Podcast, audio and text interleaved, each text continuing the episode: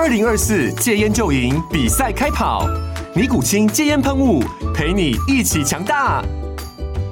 戒烟不容易，单靠意志力戒烟的人，时常无法克服戒断症状而失败。尼古清戒烟喷雾将是你的神队友，简单一喷，药品急速释放，立即缓解七大戒断症状，不限场合提高戒烟成功率。除了尼古清神队友，你还可以寻求专业医疗人员协助，一起迈向戒烟成功之路。尼古清戒烟喷雾，用科学方法戒烟，请咨询全台各大药局及戒烟门诊。本广告由尼古清戒烟喷雾、卫部药书字第零二七八三五号提供。嘉安嘉护股份有限公司，台北市中山区民生东路三段二号十楼，北市卫药广字第一一三零三零一九零号。尼古清戒烟喷雾，相伴每个新开始。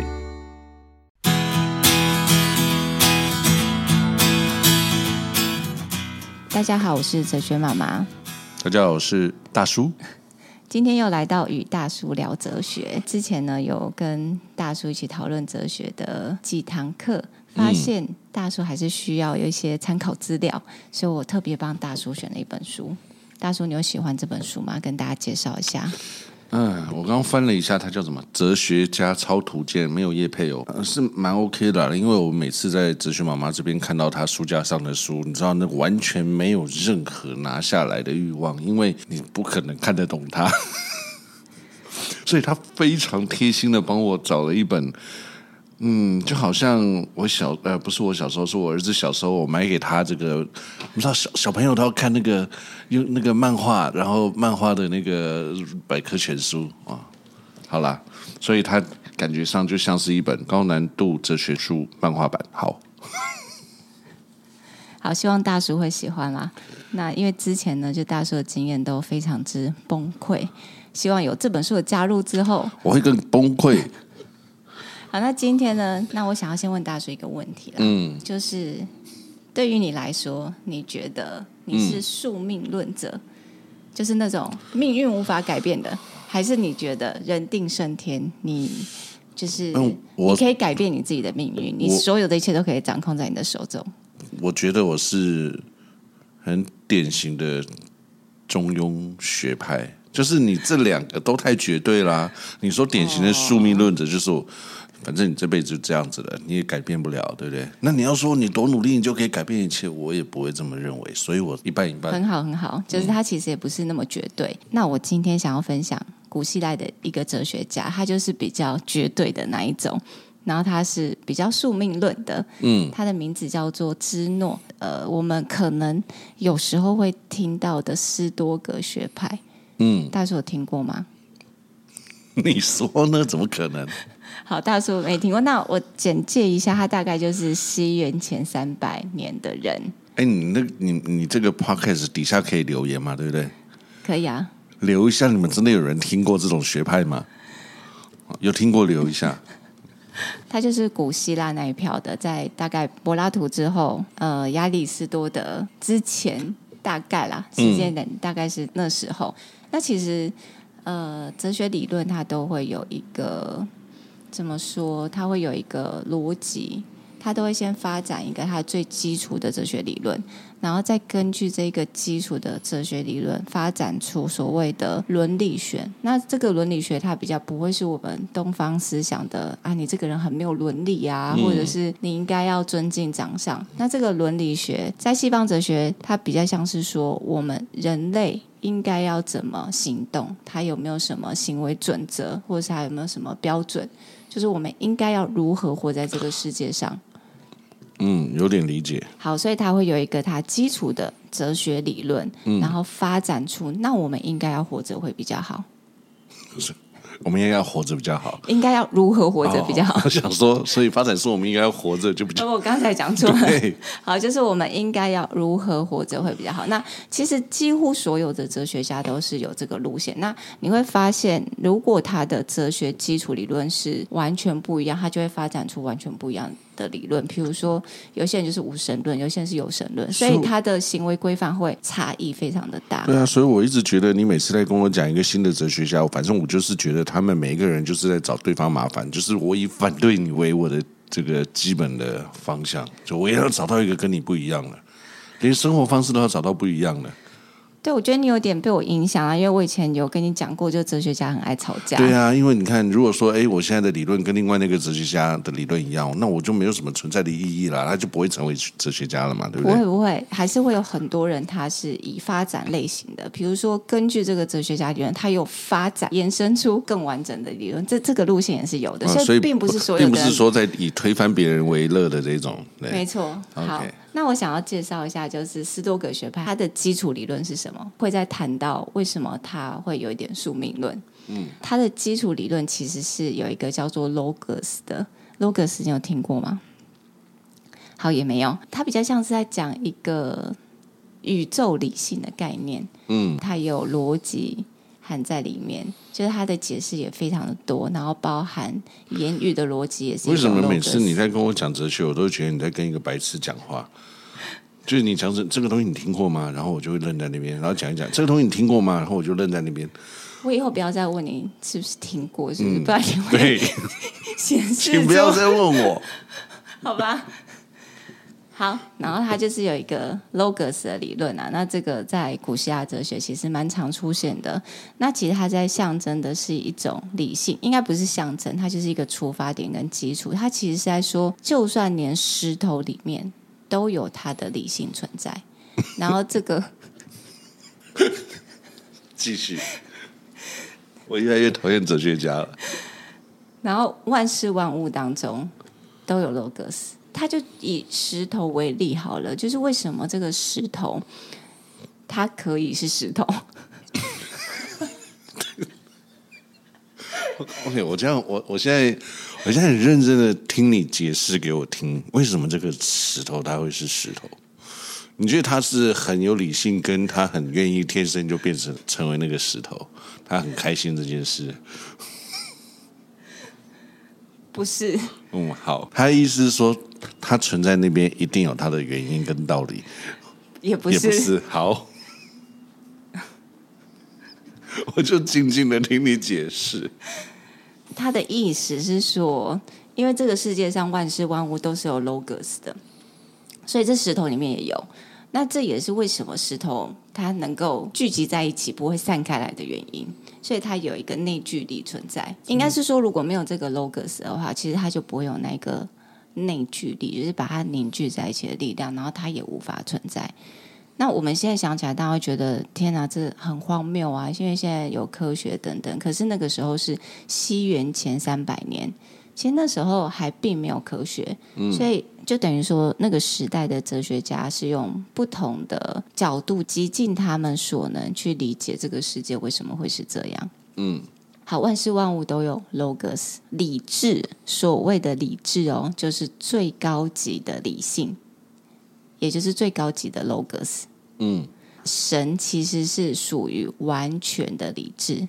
嗯，对，这在古希腊，它是一个有神，而且它可能甚至是众神的年代嘛。好，所以神是具备完全的理智。那人呢？人也是具有理智的，但是他是分享神的理智。嗯，就等于说他不完全，他没有像神那么完备的理智，他是分享了神的理智。那再来呢？他同时也分享了。动物的灵魂，嗯，人啊，人分享的动物，好，这个、人分享了动物的灵魂，啊，呃，就是说，应该是说，动物身上有灵魂，然后神身上有理智嘛，嗯、那人比较像是综合体，它既有神的理智，它也有动物的灵魂，OK，可以吗？好，可以，这就是他的最基础的哲学理论。他有一个呃生活方式叫做自然哲学，嗯哼。就等于说，我们刚才讲的万事万物，所有的世界上的任何东西，以及大自然都有 logos，所以它会有一定的规律跟规范。比如说星球啊、日月星辰、水啊等等，它有它的规范。那在那时候科学还没有研究的时候，他们就知道说，哎，这个世界是有一个规范的，然后这个规范叫做 logos。就是这个理性是宇宙理性，他所谓的自然哲学哦，我先不要讲他的自然哲学了。你听到所谓的自然哲学，或者是我们应该要崇尚自然的生活，你会想到是怎样的生活形式？自然哲学，自然的生活就是原始生活啊。原始生活，你再多说一点。嗯、就，那你再多问一点。什么叫自然哲学？什么叫做自然生活？崇尚崇尚自然派吗？是这个概念的自然吗？就是不强求啊，就是不拘泥于你的生活细节。通常想要自然的时候，我们一定会想到大自然嘛，就是有山有水啊，然后花花草草啊，好像就是远离科技的生活。那这个是我们目前现在对自然的呃印象。就是当我们讲到自然的时候，我们就很容易想到刚才讲的那些嗯事物。嗯、但是这边的自然其实也是差不多的，但是它并不是讲那一些具象的事物，它讲的是这个大自然当中的理性，就是我们刚才讲的 logos。嗯哼，好，所以我们要。如何生活，就是要按照这个宇宙的理性去生活。这个世界上有宇宙理性，万事万物都有 logos。那在我们身上，刚才已经讲了，那个叫做理智。嗯，所以我们要按照每一个人身上也有那一个所谓的规律。嗯，所谓我们应该要做的事情。所以你刚刚说的自然是自然哲学，是不按照这个规律的那个？是按照 按照规律，都叫自然哲学。比如说。嗯，日月星辰是不是按照它某一个规律？是都好，在在行走，那个是所谓的自然嘛？嗯、那我们人身上也有我们所谓人的理智的规律。嗯，那我们按照这个规律去走，这个就是他所谓的自然哲学跟自然生活。嗯，就是接受所有事物原来有的、原来给你的这个道理跟它的规范啊，它这规范哪里来的呢？这个规范哪里来的？应该是说，这后面会讲到，其实它还蛮有趣的。嗯、比如说你讲的规范嘛，那他们其实也有在提到说，所谓的什么叫做你的国家，什么叫做世界？他其实提出了一个理论叫做世界城邦。那、嗯、这个世界城邦，就像你刚才提到的规范，因为我们每一个国家是不是都遵守我们这个国家的法律？嗯，每一个国家的法律都不一样，但是他提倡的是自然律。就是这个 logos，嗯，就等于说你已经超脱了国家的文化跟法律，啊哈，而是你每一个人身上都有一个规则跟规范，嗯，所以它是没有阶级、没有种族的，然后而且它是。完全平等的。我那时候看到这里，我觉得这讲的有一点像是，比如说大同世界好了，嗯、比如说大同世界，那每一个人呢，按照什么规范来活，就是他那他的良心嘛。嗯，好了，我其实大概可以理解你说，但是对我来讲，它是两件事情。我现在听到的是 OK 啊，每个人心里可以这么做啊，但是这个世界没有办法这样子生活啊。你说这太理想了啦。对啊，我的我举个例子，那你照你这样子的规矩做，所以你就打破了。国家的限制或者是什么的限制，是是不是这个意思？呃，应该是说我不用先刻意去打破，但是如果每一个人都朝这个方向去走，嗯，其实，呃，不犯法其实是最低的标准嘛。对，你不犯法不代表你是一个好人啊。对，它是最低标准。所以，如果当每一个人都按照自己内在的 logos 规则去生活，嗯，那他不止不是不犯法而已，他甚至就是可以获得。更自在，嗯，哦，所以他不是说我我现在先取消所有国家的法律，大家都按照自己的 logos，那一定会天下大乱。所以，所以他的意思是说，我们大家都先往这样子的心态去，也许最后这些限制、这些什么，全部都会消失，对不对？对，类似像这样，类似这样这样吗？对对对。所以当我认识他的时候，其实我马上就会想到所谓孔子的大同世界啦。嗯、那其实他讲的可能也是。呃，比如说人心啊，它有一个人的价值理念，嗯，嗯。对，那或者也像是孟子所讲的“人性本善”的那一个善，啊、然后如果大家都是从那一个善出发的话，嗯、那这个世界呢，它可能不需要法律了，嗯。好了，我知道你觉得太理想。好了，这个道理听起来还蛮浅显易懂的，但是他也知道这就是不可能的事情啊。每个人都这样子想，当然很 OK，但是他就他本来就违背了每个人不同的个性。可是、嗯、我跟你说，你不要觉得像这种看起来好像很荒谬的想法，太理想了。你就是躲在书房里面写出来或者想出来的东西，其实他在那个时候他的影响力非常的大。嗯，就是他在罗马帝国，就斯多葛学派，他好像在罗马帝国也是就是家教啦，因为那时候的家教都很喜欢找哲学家。总之呢，他就是家教。嗯，所以那时候他也。大力的推广所谓的自然哲学，嗯、那其实他自然哲学影响的范围，我举一个例子来说，在那个年代，可能皇帝受他的影响很深，甚至奴隶还有权贵，嗯，就表示他的影响力，他不是只有在所谓的读书人身上，或者是贵族身上，嗯，他在每一个层次是广泛流行的。那我想，这可能跟他提出来的就是无阶级啊，所有的种族等级全部平等是有关系的。嗯哼。对，这就让我想到一个东方的啦，比如说，当佛陀提出每个人都有佛性，嗯，每个人都是平等的，是一样的。那当时释迦牟尼佛提出的时候是在呃印度嘛，但是印度的阶级制度是非常严格的，嗯，种姓制度。对，所以当他提出这个，对当时的人来说，可能也是一种救赎或是解脱，嗯，然后去重新理解。他怎么样去存在？他怎么样去面对他现在的身份？嗯，好。可是我我发现一个很荒谬的啦，因为我们刚才不是讲说他有点，他就是有点宿命嘛。对对，所以呃，他又讲说没有种族，所以他，他所以他的意思就是说，反正你就是接受你现在，没错没错的一切际遇就对啦。对，所以这个是为什么你要接受一切的际遇的原因，就是、嗯、就是你的命就是这样。对你的，你甚至你的命运都是在这个 logos 的范围里面。嗯、就是你今天的命运之所以会是这样，它都是有原因的。嗯、然后它的原因是一个扣着一个。大叔，也是想到你你现在的命运 之所以会是今天这个样子，是有原因的吗？我跟你讲，我我我觉得我悟到了一点点这个道理。例如说，你的出生，你说种姓种姓制度这个。不会是他们后天能够改变得了的嘛？但是他的原因是什么呢？他的原因就是归咎在他的父母吗？或者是他的？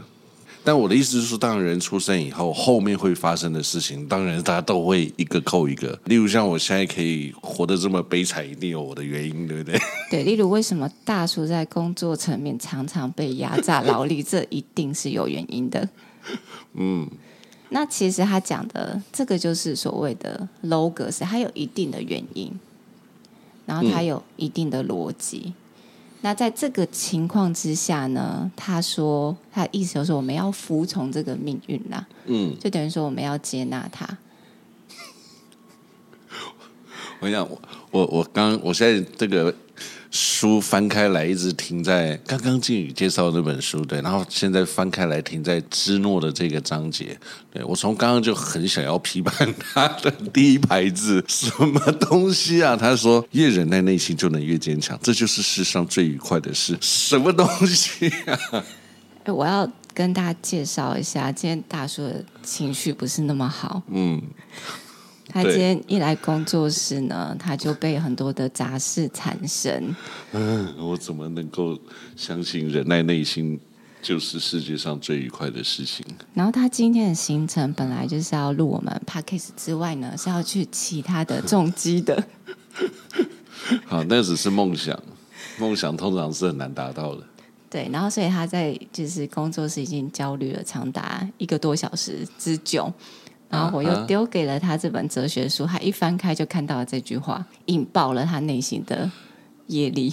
嗯，我来解释一下为什么他会这么说。因为你刚刚讲到这个，我们提到刚才的命运嘛，他觉得命运是不可控的，就是就他的理论来说，因为你所有人的命运都有一定的原因。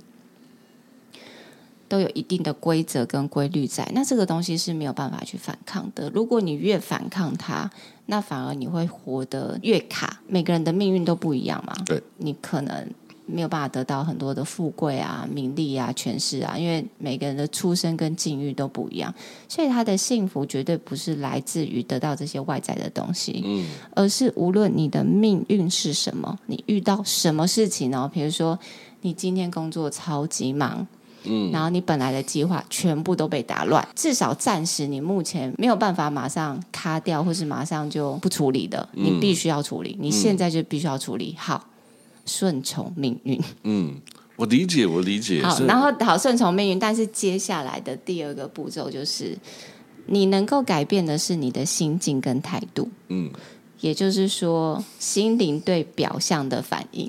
就是你对这件事情，你的反应是什么？我同意。对这件事情是你可以决定的。我知道，我知道，我知道他想说什么。例如说，当我觉得我被一个家伙气到快不行的时候，我就会跟你讲说：“嗯，这是我的修行，这个是我的考验。”嗯，但是如果说你把它当做就是一件很讨厌的事情，那你就过不去了。对，大叔果然人生有体悟。嗯，所以他的所谓的幸福叫做不动心。你本来的计划被打乱了，对吧？但是你的心还是可以如如不动。对，然后他还要很厉害，告诉你说，这这些这么讨厌的事情，你不能只是忽视它，你还要把它当做说，啊，你忍耐的这些事情，它就是最愉快的事情。好，为什么？为什么它是最愉快的？嗯，因为他提到了，因为我们还是有内心的起伏啊。你必须不要说对抗命运，就是你发生的这些事情，你没有办法立即改变，你内心是会有起伏的。当你去克服你内心的这个起伏，嗯，他把它形容成好像是一个最美好的竞争，所以这就让我想起一句话：我们最大的敌人就是自己嘛，嗯，就等于说你会有坏心情，但是当你能够去克服你的坏心情的时候，这就是一个最美好的竞争。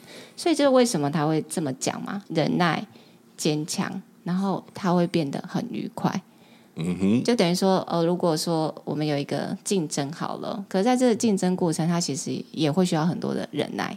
对，然后可能你要坚持到最后，你可能也受伤了等等。对，但是当你坚持到最后的时候，那就是最愉快的事情了。哦，所以它的愉快不是来自于。我忍得很辛苦，我又要很愉快，这么矛盾。他，他的愉快不是来自于说你现在在做这件事情的时候，你明明很痛苦，你又要告诉自己哇，我现在很愉快。对对对，不，是，不是，当你经历过这件事情以后，你克服了它，它最后它会带给你愉快。对，就是因为你克服了你自己，然后你让自己距离不动心又更靠近一步。你真的不觉得这个是骗自己的行为吗？然后这个不我就是在欺骗我的心啊！然后这个不动心呢？还不动心嘞！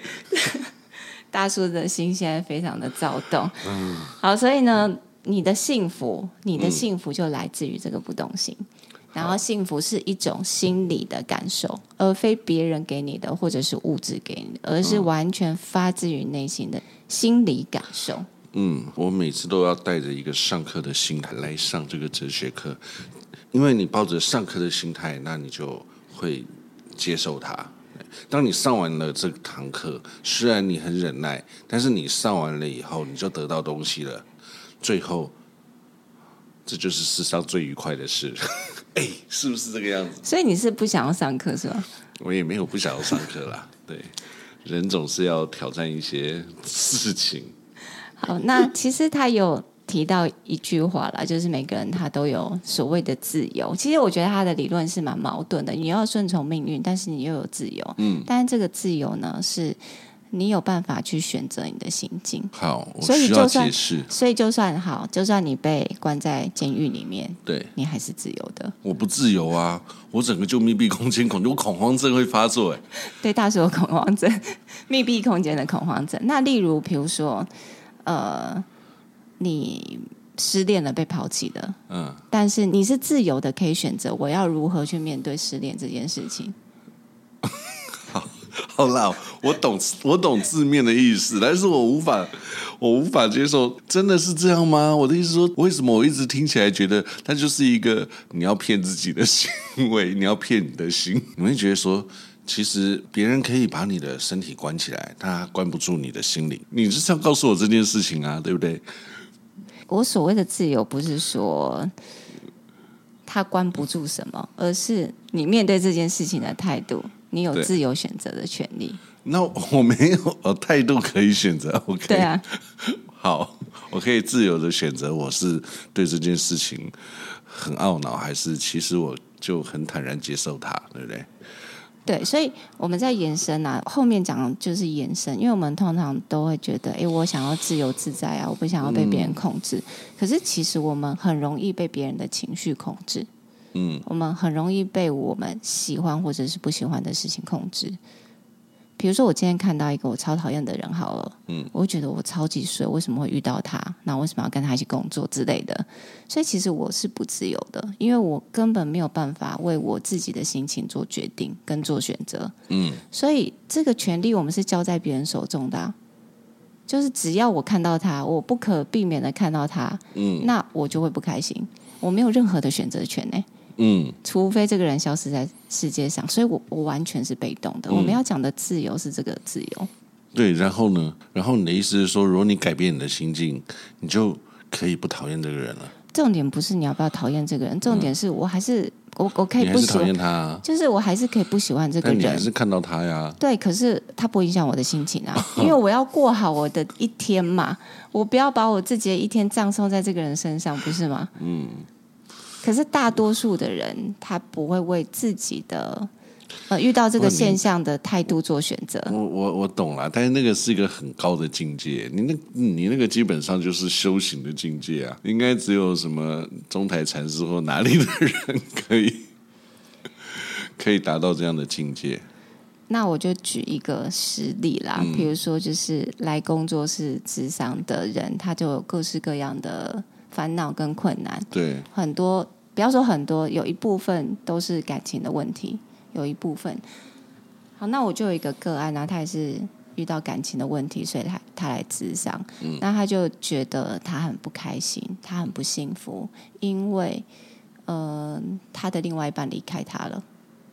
因为他属于一个失恋的状态嘛，所以他脑中想的就是我要如何把他追回来，或者是我内心有点七上八下的，我不知道他到底是不是还喜欢我，我们是不是还有机会再在一起？嗯，好，这个情境呢，其实就是我们前面所讲的命运，但是我们不要用命运，因为命运有点奇怪，我们换一个名称，就是不可抗拒的情境。就等于说，这个人要不要跟你在一起，不是人定胜天的事情，不是你去追你就可以追得到的吧？嗯嗯嗯、对，所以还有一些情境不是你完全可以决定的，就是所谓不可抗拒的情境。好，所以他在那个当下，他的心情就很不好，七上八下，所以他什么事情都没有办法做。嗯哼，我们同样的用这个道理，比如说这个所谓大叔修行的理论。套用在这一个个案上面，看是不是可以行得通。嗯，那其实呢，我们是帮助他把所谓的焦点，他关注的事情回到他自己身上。嗯，比如说他想要的到底是什么？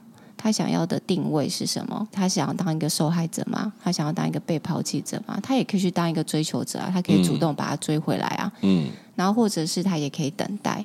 嗯，可是他要清楚的是，他要如何面对这个情境嘛？他现在可能就是被抛弃了，或者是忽冷忽热的情境，为自己选择一个定位，他就找到了一个态度去面对这件事情。所以，当他找到一个定位的时候，他的心渐渐就不会七上八下了，就渐渐的稳定下来。他的心稳定下来，他就不会再去汲汲营营说：“我所谓的幸福都是要我喜欢的那个人给我。”嗯，如果没有。他的喜欢，我的世界就是黑暗的。他就渐渐的为他自己找寻属于自己的幸福。我我同意啊，我同意你说的这个理论。只是大部分的人一定是，也许啊，你今天跟他讲完了，他听得懂，他也能够理解。但明天他就又，他就又对，所以逃脱了，跳脱了。应该是说我们在。呃，所谓哲学咨商过程，我不会跟他讲这些，嗯，但是我会直接出作业给他，就是说，哦，你现在第一个作业是什么？啊、你会你会想办法让他自己去找到，自己去跑到那样子的一个想法，而不是说告诉他说，哦，你要这么做，你要这么做，然后他理解了，可是他不见得做得到啊。对，对，那其实这个道理可能大家都知道啊，就是说啊，你要放下，你不要什么什么，其实。所有的人都知道这个道理，那为什么没有办法？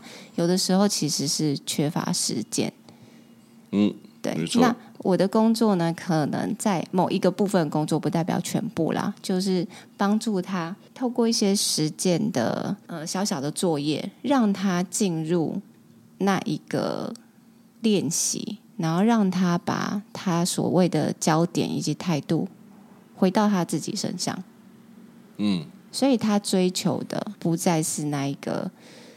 外在的幸福，一定是要我拥有他，我才能够有的那种幸福感。跟着他一起把这个眼光带回到他自己身上，然后让他自己去体验这一切，那他就不会是所谓的什么大道理之类的。所以我们完成一整个智商，其实他根本没有听过芝诺这个人。嗯哼。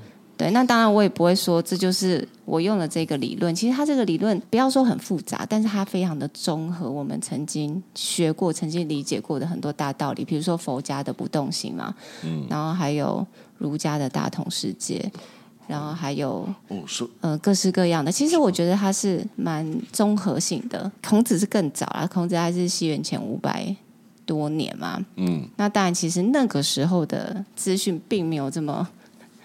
充分交流，其实大家不一定会知道我们彼此在自己的小世界里面在做什么。可是有的时候，大家想法是蛮一致的。这件事情我是觉得蛮有趣的。我想要讲的是，今天我们分享的这一个斯多葛学派啦，它就是崇尚所谓的自然生活，对自然哲学，自然哲学。对，那这个自然哲学的自然不是外界的那个大自然哦，嗯、而是你身上的那一个理性。你身上的那一个理智，可是这个理性跟理智又不是那一些情绪跟欲望，而比较偏向，比如说中国哲学老子里面的那一个道。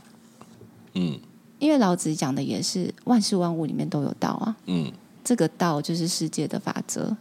嗯，那因为我不知道怎么称呼他，所以我就很勉强给他一个名字，我们就把他称呼作道好了。嗯，我觉得蛮雷同的，然后很接近。只是大家的语法不同，用的用的形容词不同。对对对，那所谓的呃，你身上的理性，那如果我们用东方的思想来讲的话，就是每一个人身上的那一个道。嗯，可是它就不会是你个人的哦。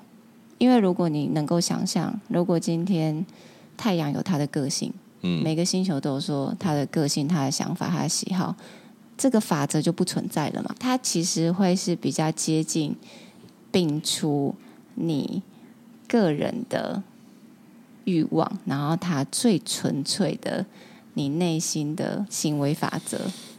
那或许啦，或许就是我们古人讲的良心。反正他的意思就是每个人有自己的理性。对，但是这个理性不是你自己的标准。现在很多人都会说：“哎，我超有良心的。”可是每个人良心的标准是不一样的。嗯，我超有良心的，我超善良的。所以我要讲的这个良心或这个理性的标准，绝对不会是你自己说的，它是要符合这个大自然的 logos。它要符合所谓的道，它要符合这个原理原则的那一个理性，才是所谓的这边自然哲学想要讲的理性。某个程度，我还是觉得它有点虚无啊。它所谓的这个大自然的这个，你怎么去找到这个东西？好，就是要从这个越忍耐内心，就越能坚强。就等于说，你跟自己不断在战斗、竞争的过程，当你越达到不动心的时候。这就是很接近你那一个理性，所以其实当他讲这个世界城邦，或者在讲这个自然律的时候，其实它背后含有的是一个责任哦，就等于说你所有的行为都是要符合自然律，你所有的行为、念头跟思想都要符合这个理性，所以他的责任还包含了，嗯、你要孝顺父母啊，你要有爱朋友，你对国家要有义务啊，这都包含在里面。它就是发展出了一个我们人类应该要怎么样生活的。是啊，但我的意思就是说，那应该要怎么样？你说它发展出我们人类应该要怎么样生活，就是它定定了一套在他的哲学里面的一套规范啊。对，他的这一套说法，那他这一套说法就是来自于 Logos。我们现在已经觉得哇，我们现在。的生活可能已经大家都比较重视欲望啊，不懂得节制。可是我觉得有趣的是，在那个时候来西元五百年前，其实我们很难想象那时候的年轻人是怎么在生活的。可是他同样对年轻人也提出，我们应该要节制，不能过于放纵。嗯，然后要找到。呃，要依照，不要说找到，要依照我们的 logos 而活。它算是这一个自然哲学的价值吧。然后在当时的确是影响了，那时候就是罗马帝国是非常多的。然后这个思想的影响力也是蛮大的。嗯，所以他还排在蛮前面的，在这本书。嗯，他排在前面的原因是那个年代的关系，因为他是按照年代所排的。哦、好，大叔觉得。还是太理想嘛？还是你可以透过这个竞争啊？你可以透过你知道，就是自己跟自己的那一个美好的竞争，然后达到。所谓的不不过他有一些这个理当然了、啊，他有一些想法，我我是能够认同的啦。就是说，有些事情其实他本来就是跟我平常在对待一些事物的方法是一样的，就是你你本来就是要去接受生命给你的安排啊，不要说生命的给给你的安排，生活给你的安排，你本来就是要去接受它嘛。那你能不能够改变它？你你能够努力啊，但是你不能够说你努力了就一定会。达到，然后你没达到，你就自怨自艾，或者是你生气，或者怎么样？对，这个当然在我的哲学，在我的人生哲学里面，我我是这么过的啦。对啊，所以其实你也某个程度你是接受的，所以你才会接受这么多不合理然后冒出来的工作。然后你是接受，但是差别就在于，对嘛？我们。越忍耐，内心就能越坚强，这是世上最愉快的事情啊！因为我做完这件事情以后，我就有成就感。我觉得哇，我把这些事都搞定了，我好愉快。虽然是骗自己，那我还是很愉快的。是啦，真的啦，我同意。你成功了，自诺成功了。